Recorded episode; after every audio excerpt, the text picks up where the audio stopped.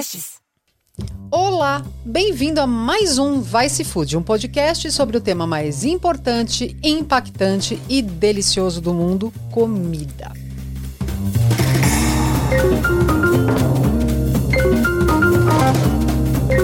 Hoje a gente vai falar sobre a comida que vem até nós o delivery. A gente usa um termo em inglês, né? Porque entrega acho que não é bom o suficiente, então a gente importou o termo delivery. É, o brasileiro pede cada vez mais comida em casa, principalmente durante a pandemia, e esse hábito se estendeu pós-pandemia. Talvez um pouco menos por causa da crise econômica, mas o fato é: o mercado de comida para entrega em casa aumentou muito.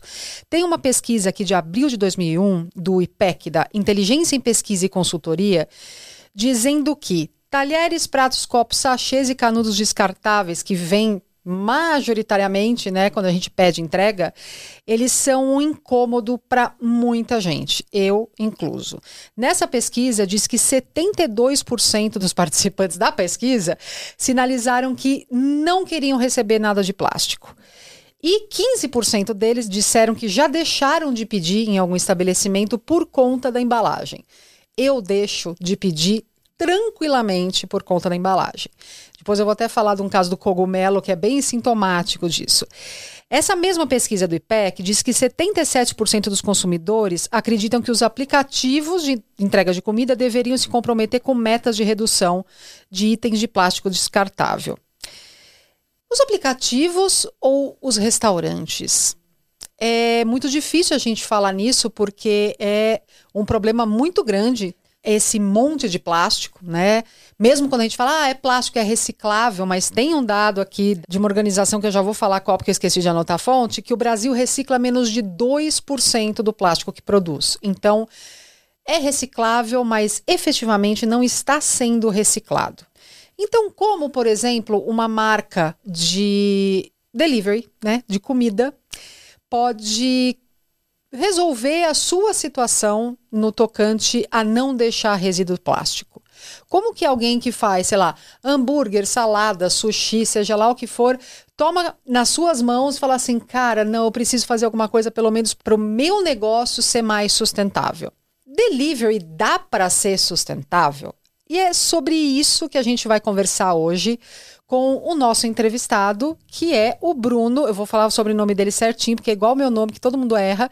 Bruno Sindicic. Exato.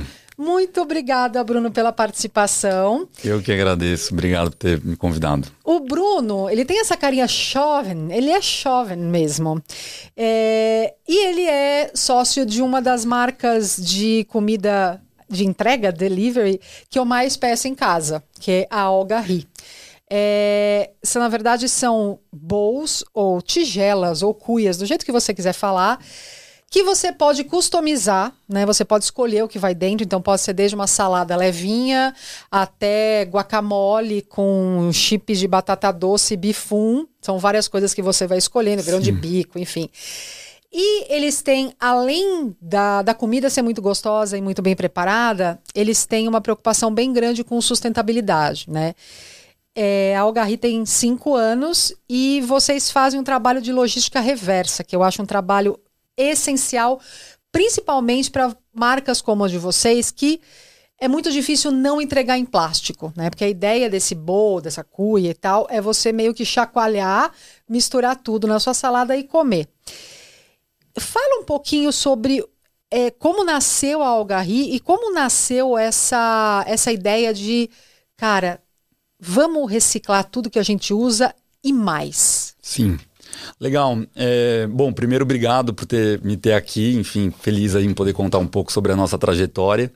É, a gente montou o Algarri em 2016, né, já como um delivery de comida saudável. Uhum. É, na época, né, nem se falava tanto sobre o que a gente chama hoje de dark kitchen, né, que são esses restaurantes dedicados ao delivery.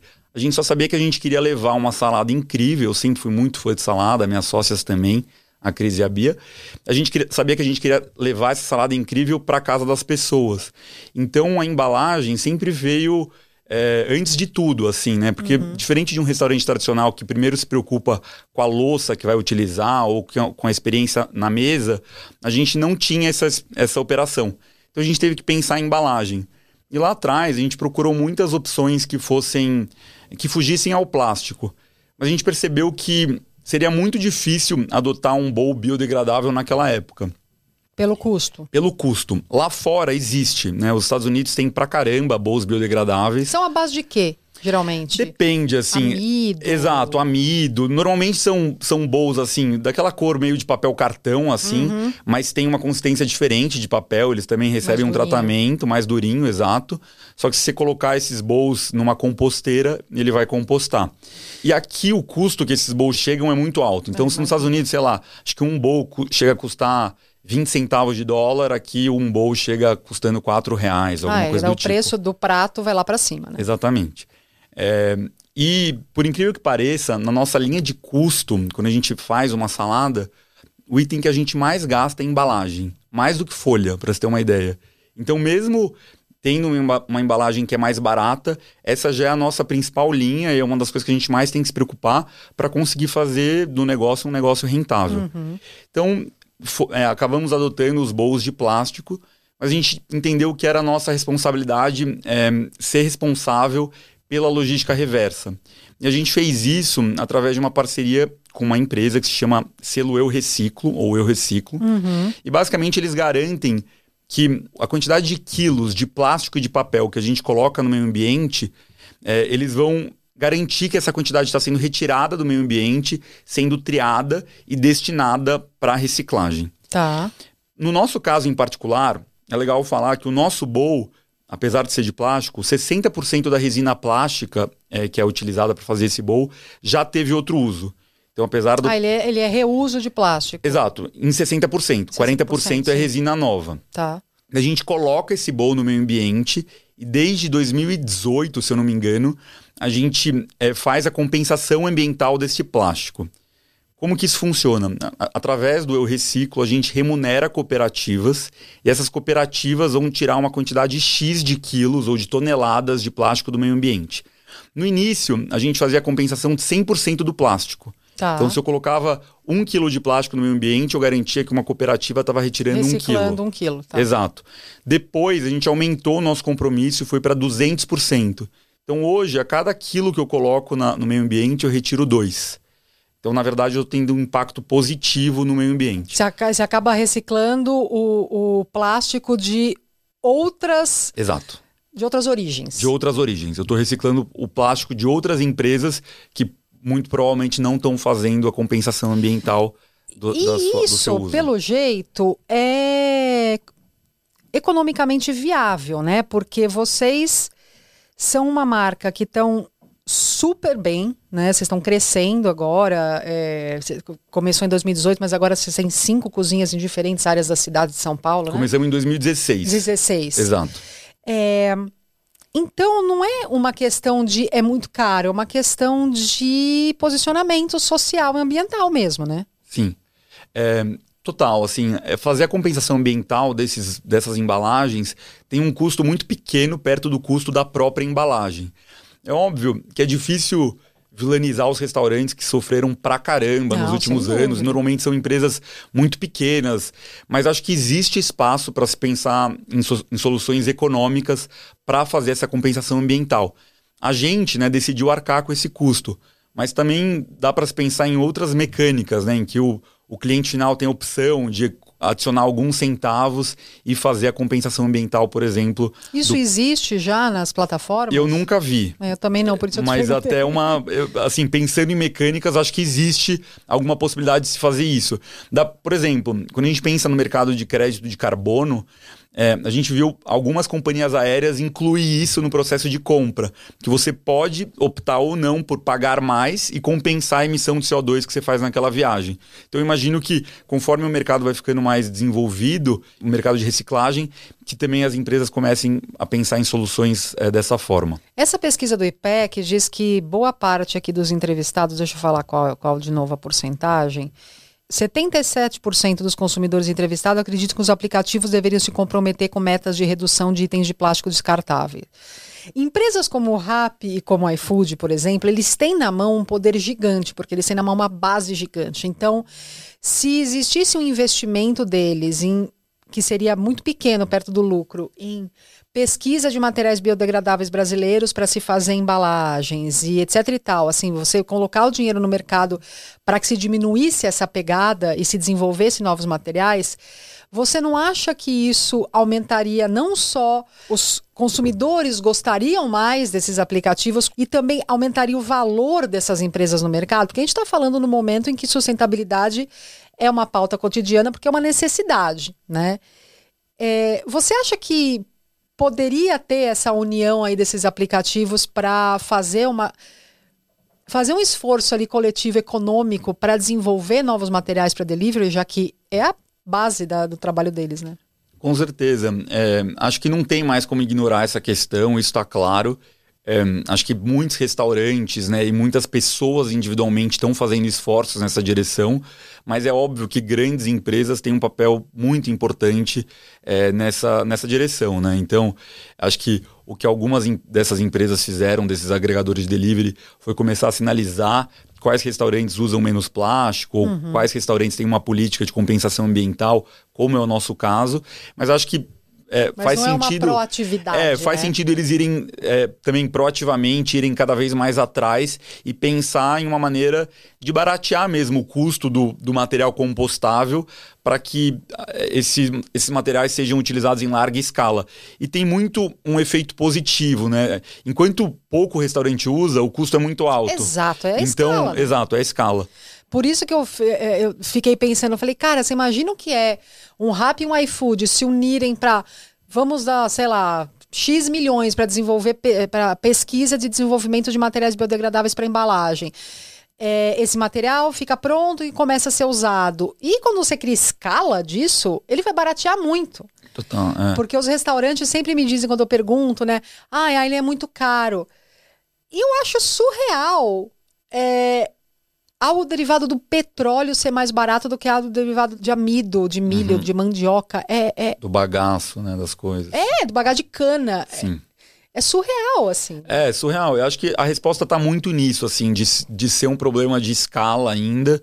É, porque, como eu disse, assim, nos Estados Unidos a transição já aconteceu. Óbvio que eles é, emitem muito mais CO2 que a gente, tem também um problema grande, enfim, de de impacto ambiental por lá, mas pelo menos dentro desse segmento, a maior parte dos restaurantes já migrou para bowls biodegradáveis. E isso é fundamental que aconteça por aqui também. É, enquanto não acontece, o nosso compromisso é esse, de fazer a logística reversa desse material e contribuir, não só para gerar renda para os cooperados, né, porque essas cooperativas são de pessoas que têm uma renda mais baixa, mas também, enfim, aumentar o percentual de reciclagem do país. Espero também poder, em algum momento, né, ou no, futuramente, se eu não, não tiver mais comprando, é, usando nenhuma embalagem de plástico, que a, o plástico que a gente utilize tenha um ciclo de vida mais longo, né? Que ele possa, assim como o alumínio, voltar várias ele vezes para cadeia. Não vai ser usado uma vez e parar no aterro para demorar 500 anos para se, de, sei lá quantas centenas de anos para se decompor. Né? Isso aí. Essa é uma curiosidade minha. Como que é a cadeia de fornecedores de vocês? Porque assim, tem muitos itens no cardápio, né? Você tem mix de folhas, você tem mix de grãos, quinoa, é, vinagrete de manga, tem um monte de coisa. Tem, ah, tem alguns queijos, palmito pupunha, enfim, tem muitos e muitos itens. Como é a, a seleção desses fornecedores de vocês? E se vocês pretendem ou lançar uma outra linha ou começar a usar mais itens orgânicos? Porque Cara, com a quantidade que vocês vendem, ia fortalecer o mercado de orgânicos absurdamente. Os produtores iam ter uma, uma certeza de venda gigante, né? Legal. É, bom, de fato são muitos itens. São, a gente tem mais de 250 SKUs né, de itens de estoque é, nas nossas cozinhas. Né? A grande maioria desses produtos são produtos vegetais, né? 96% do cardápio são de legumes, verduras, grãos, etc. É, e a gente faz uma seleção de fornecedores é, buscando se relacionar com fornecedores que são alinhados aos nossos valores. Tá. É, em alguns casos são produtores orgânicos, mas nem sempre. Mas mesmo os produtores que não são orgânicos normalmente têm um ângulo ou uma perspectiva de produção de redução de impacto. Tá legal. Seja para o meio ambiente, seja para o bem-estar animal ou para a saúde das pessoas. É, então posso dar alguns exemplos, assim. Então, sei lá, o nosso produtor de cogumelos é um, é um pequeno produtor que faz aquela, enfim, a, a, aquela produção é, é uma tradição da família daquele produtor e ele entrega para a gente conseguir aumentar a produção para conseguir Bom, atender eu sou responsável por 50% do, da produção dele eu como, que eu peço toda vez com muito cogumelo. e a gente põe bastante cogumelo, então é, e é com certeza um dos itens que mais sai para a gente. É, então, sei lá, tem esse caso cogumelo. A gente comprou por muito tempo palmito por pupunha de agrofloresta. É, a nossa kale, parte dela vem de agrofloresta também. É, o nosso frango, ele não é orgânico, mas ele é bio. Então são, é, são frangos que crescem sem antibióticos como indutores de crescimento, é, em, em, frangos criados livres de gaiola, que podem dormir empoleradas. Isso não é sinalizado, né? A gente sinaliza, mas. Mas, tipo, eu que sou a chata de ficar procurando as coisas ali, eu adoraria saber isso. Porque é algo que faz uma tremenda diferença para mim, assim. E eu, eu já consumo sem saber, agora vou consumir mais ainda, porque é isso, quando você sinaliza, você empodera esses produtores, empodera a cadeia inteira, né? Acho que a gente faz um trabalho melhor dentro de casa do que contando para as pessoas. É, então. Então acho que talvez a gente precise mesmo falar mais. A gente até tenta, é, no nosso Instagram, a gente tem feito algumas pequenas séries ou alguns conteúdos ligados aos nossos produtores. Tem alguns deles que a gente já visitou, a gente às vezes faz QA, etc. Mas óbvio que isso nem, nem sempre chega para o consumidor final. É, mas com certeza é algo que a gente tem que cada vez mais poder falar, vocalizar eu não acho que é vergonha nenhuma, pelo contrário, não, pelo contrário. a gente tem que mostrar as boas iniciativas né, que a gente faz. E, e, eu acho que é um pouco isso, assim, é o que a gente tem tentado fazer. E os orgânicos vão um pouco nessa linha, nessa direção, da gente Entendi. conseguir cada vez mais poder é, com, comprar né, é, de produtores orgânicos. Sei lá, hoje a gente tem alguns itens, o tofu, por exemplo, é orgânico, é, acho que parte dos cogumelos também são orgânicos. É, enfim, tem algumas, algumas compras que são de produtos orgânicos, mas acho que é algo que também tende a crescer muito. A cadeia ainda não é é super desenvolvida aqui no país, a grande não, maioria. Não, porque é, é isso que eu estava te falando, né? Quando você fala de orgânico, você fala assim: ah, alguns restaurantes mais bacanas usam orgânicos. É, alguns restaurantes veganos priorizam. Só que imagina uma, uma rede de. Quanto, por exemplo, só para ter uma ideia da rede, quantos, quantos quilos de mix de folhas vocês vendem por mês? Nossa, é mais de. Deixa eu pensar aqui, fazer uma conta rápida mais de 10 toneladas, assim. Cara, você imagina você ter uma rede de produtores orgânicos de folhas e falar: ó, oh, é o seguinte, eu preciso de 10 toneladas de folhas por mês. Isso dá uma fortalecida na cadeia absurda, porque às vezes esses pequenos produtores eles têm medo de apostar, primeiro porque não tem linha de crédito, mas segundo porque tem medo da venda.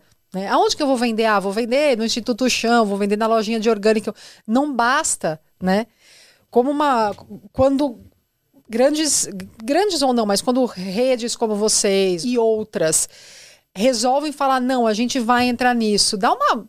Dá uma força para o mercado de orgânico. E quando eu falo orgânico, gente, não é só orgânico certificado. Eu estou falando de agrofloresta, eu estou falando de produções sustentáveis, é, familiares, enfim, tudo que tem é, não tem agrotóxico, mas não obrigatoriamente tem selo de orgânico, né?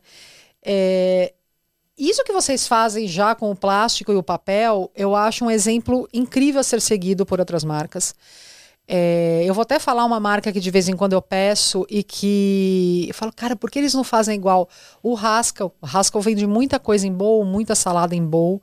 E isso é só um, não estou falando que o Haskell precisa fazer, mas assim, é algo muito factível. Você não precisa, é, cara, descobrir a fórmula da Coca-Cola para fazer, né? E quando vocês começaram a fazer isso, é, de quando vocês começaram a fazer isso, essa logística reversa, para agora, qual é a diferença de percepção do mercado e do público? Porque eu garanto que quando vocês começaram, vocês ouviram, maca, pra quê? Total. É, não, acho que a, a, a grande quantidade dos, dos, nossos consumidores hoje tem essa consciência. Acho que quando a gente começou, nem todo mundo tinha. E a gente percebe muito isso porque as pessoas perguntam também. Então, é como acho que você mesma falou, nem sempre a gente comunica isso tão bem. E daí as pessoas perguntam, né? Mas, putz, por que, que tem plástico? Ou como que é a relação de vocês com os fornecedores? E a gente percebeu ao longo desse tempo que cada vez mais as pessoas estão interessadas em saber é, o impacto que o consumo delas vai ter no meio ambiente, né? E, e daí isso acaba criando uma relação muito mais forte entre a marca e as pessoas, porque a gente se cerca de pessoas que acreditam nas coisas que a gente está defendendo. Essas pessoas são muito mais proativas em divulgar o nosso produto e, e as pessoas Tem sempre orgulho foram. de falar Exato. que consomem X coisa, né? Exatamente. E isso acaba gerando outras mudanças positivas, né? Acho que a gente fez isso, né? Acho que isso foi uma das primeiras grandes iniciativas que a gente teve. Mas acho que hoje tem várias outras coisas que a gente se orgulha de, de fazer, assim. Então, por exemplo, a gente faz microdoação é, de todos os alimentos que sobram nos nossos restaurantes. Então, é, para garantir que aquilo não vá ser jogado fora, a gente faz uma parceria com uma empresa que se chama Infinity e eles recolhem os bowls né, de saladas que eventualmente sobrem é, e levam para pessoas em vulnerabilidade alimentar é um produto legal. que ainda está próprio para consumo. Não, é só excesso de produção, não é que tá velho, né? É só que foi, foi produzido, mas não, não teve saída. Né? O excesso de produção ou eventualmente alguma produção que foi feita errada. Então, putz, coloquei nessa salada queijo e o cliente não queria queijo. A gente não consegue tirar É, o queijo de cada. E daí a gente vai mandar para essa instituição. Além disso, né, a gente começou a pensar em como usar melhor os alimentos integralmente. Então a gente lançou em 2020 é, um programa que a gente chama de Até o Talo, em que a gente utiliza os talos, hastes, caules dos ingredientes que a gente já usava na nossa cozinha para fazer caldo de legumes que produz a nossa sopa. Então, Ah, é, porque vocês têm so- sopas também, né? Eu fico Temos. tão atrelada às saladas. Vocês têm, uma, têm umas outras coisas, né? Uns, umas quiches pequenininhas. Temos sopa. quiches, temos sopas. As sopas podem ser quentes ou congeladas. É, e os bowls que você comentou também, que não são com tanta folha, normalmente são bowls de grãos, é, e pastas, e legumes, e vegetais. É, e daí, enfim, a gente começou a utilizar esses. É, esses reje- rejeitos, assim, que a gente jogaria fora. É que, na verdade, e, na é o verdade- ingrediente, só que as pessoas acham que não serve pra nada. Exato. Né? É, porque se eu mandar uma rúcula cheia de talo pra pessoa, a pessoa vai, vai reclamar. Putz, por que que tá cheio de talo, meu. meu... Porque rúcula tem talo, criatura. Tem talo, mas assim, eu até entendo as pessoas, porque não é a, a coisa mais gostosa de se comer, é Não, mais e porque dura. todo mundo tira e as pessoas acabam ficando com esse paladar infantil de, de, de não comer as coisas. É, mas daí o que a gente fez? A gente tirou esse talo e a gente vai de utilizar de outra forma. forma. Sim. E daí acaba fazendo bastante sentido também pra gente. Quando a gente teve arroz de couve-flor, a gente colocava talo de brócolis Ai, nesse arroz. tinham, que delícia. A gente tinha, acabamos tirando. As coisas vêm em volta. Não, é claro, também tem sazonalidade. Tem sazonalidade, exato. E, enfim, daí a gente começou a pensar de, de diversas formas. A gente usa esse caldo de legumes para fazer os grãos também. Então, a quinoa, é, o, o arroz, o mix de grãos. Então, tudo que a gente precisa de um caldo de legumes, a gente vai Cara, utilizar. Vocês devem usar uma quantidade avassaladora de quinoa por, por mês, né? Muita, muita quinoa. É um ingrediente que nunca saiu do cardápio. Gente do céu, porque eu imagino a quantidade de gente que pede quinoa. Meu marido pede quinoa toda vez. É. E é algo muito saudável, né? Que criou um bom nome, digamos assim, no mercado, a quinoa. Então as pessoas pedem por causa da saudabilidade e tal. E um outro ponto que eu acho interessante trazer aqui é que a gente está falando de uma startup. Eu vou pegar aqui os dados da startup. Posso falar, então? Pode falar. Basicamente, bom, nascemos em 2016, tínhamos uma cozinha só na Vila Olímpia, depois abrimos Jardins em 2020, abrimos mais três cozinhas em 2021.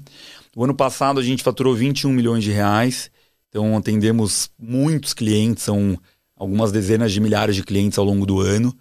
É, recentemente a gente também anunciou um aporte, é, a gente captou 30 milhões de reais num Series A, com a ideia de continuar expandindo.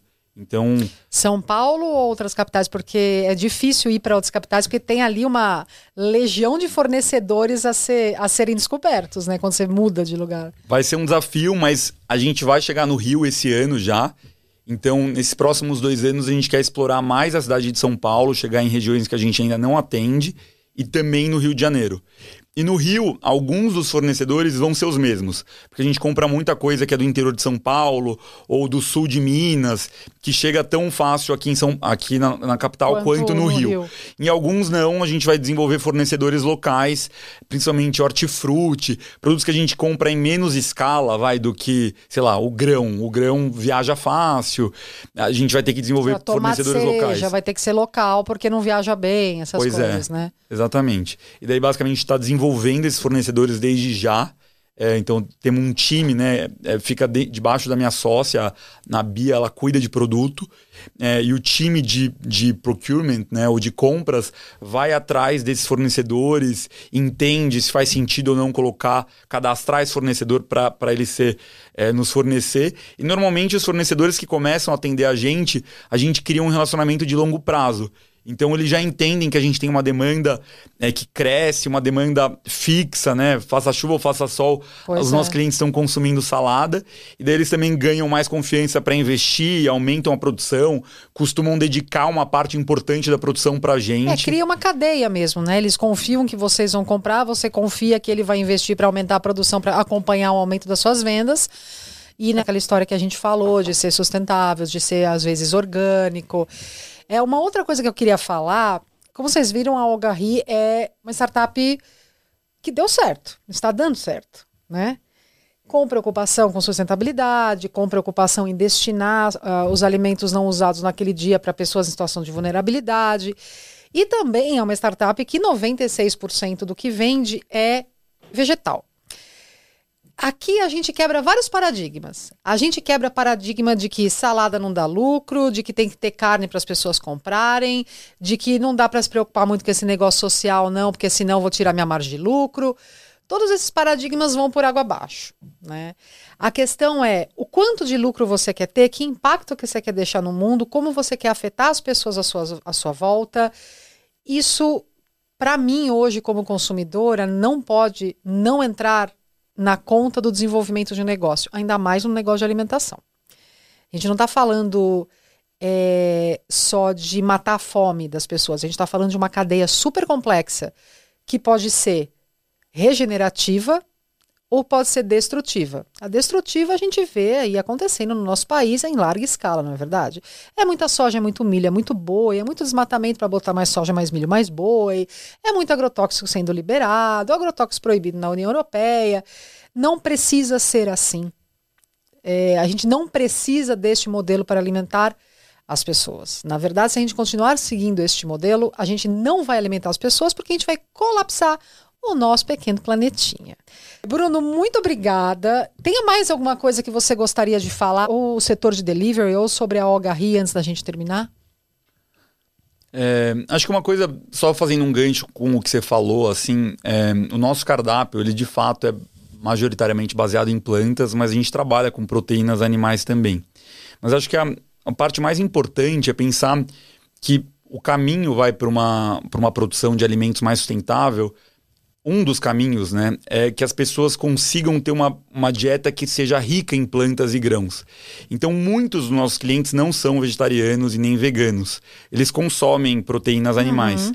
Mas mesmo assim, se eles conseguirem aumentar a oferta calórica que eles têm vindo das plantas, isso já tem um impacto significativo. Entre as, as medidas para se reduzir a nossa pegada ambiental no próximo século, duas das mais importantes é desperdício de alimentos, que é muito grande. Isso, essa é a primeira. E se eu não me engano, a terceira é a gente migrar para dietas mais ricas em plantas. Uhum. E nesse estudo, ele nem propõe que todo mundo né, não consuma nenhuma é proteína é animal. É irreal, né? Porque é irreal. Mas só das pessoas limitarem esse consumo, né? E daí nesse estudo ele limita o consumo de carne vermelha em 50 gramas por dia. É, e daí também favorece outras proteínas animais, o impacto já é tremendo. E a gente consegue, né? Isso me deixa muito feliz, mostrar para as pessoas que planta pode ser muito gostoso. Pois é, sendo bem e... feita, é uma delícia. E, e, muita gente acaba daí, putz, legal. Eu às vezes como é, o frango, né? A gente não trabalha com carne vermelha também por uma opção, que entre as proteínas animais tem um impacto, tem uma emissão de CO2 muito maior do que as outras proteínas por quilo de, de proteína consumida. Mas muitas das pessoas vão consumir, às vezes, o frango, mas muitas vezes vão consumir tofu. E elas nunca tinham comido tofu na vida. Ou vão pedir só os legumes, e a quinoa, o edamame, o cogumelo e outras ofertas proteicas. Essa variedade do mundo vegetal que muita gente não conhece, não está acostumada. Então, a hora que chega com uma com boa, eu não gosto da palavra boa, mas é boa, vai gente, falar cuia, ninguém vai entender. Uma tigela. Uma cumbuca, uma né? Uma cumbuca. com bifum, que é um macarrãozinho fino de arroz, cogumelo refogado, é, palmito pupunha, vinagrete de manga. abóbora você, gostosa. Abóbora, batata doce. A hora que você mistura aquilo e come, é muito gostoso, porque ali tá cheio de sabor. E as pessoas, tem muita gente que está acostumada a ligar vegetal com brócolis que já tá marrom, aquele brócolis que, coitado, foi largado na água ali, perde, né? tipo, aquelas cenoura, então quase branca, anêmica, que também foram largadas na água. Já tá mole, não tem crocância. E não dá para gostar daquilo. É. Né? É o jeito que se faz também, né? É. E a variedade, a variedade é algo muito não só bonito e nutricionalmente muito importante para o corpo, mas é algo muito gostoso a variedade vegetal. E, e, o frescor também, né? Então a gente comprar desses produtores e isso chegar direto para nossa cozinha faz muita diferença. É, a folha é crocante, os vegetais são mais coloridos e isso chega no prato, as pessoas percebem. Bom, eu, eu estou falando, não é um, não é um publi, mas eu sou fã. eu sou consumidora. muito obrigada, Bruno. Muito, muito obrigada. Eu que agradeço, obrigado. Consumam mais vegetais, minha gente, mais variedade de vegetais, como menos bicho, o planetinha agradece, a saúde também, tá? A gente fica aqui com mais um Vice Food. E como eu sempre digo, o que comemos molda o mundo.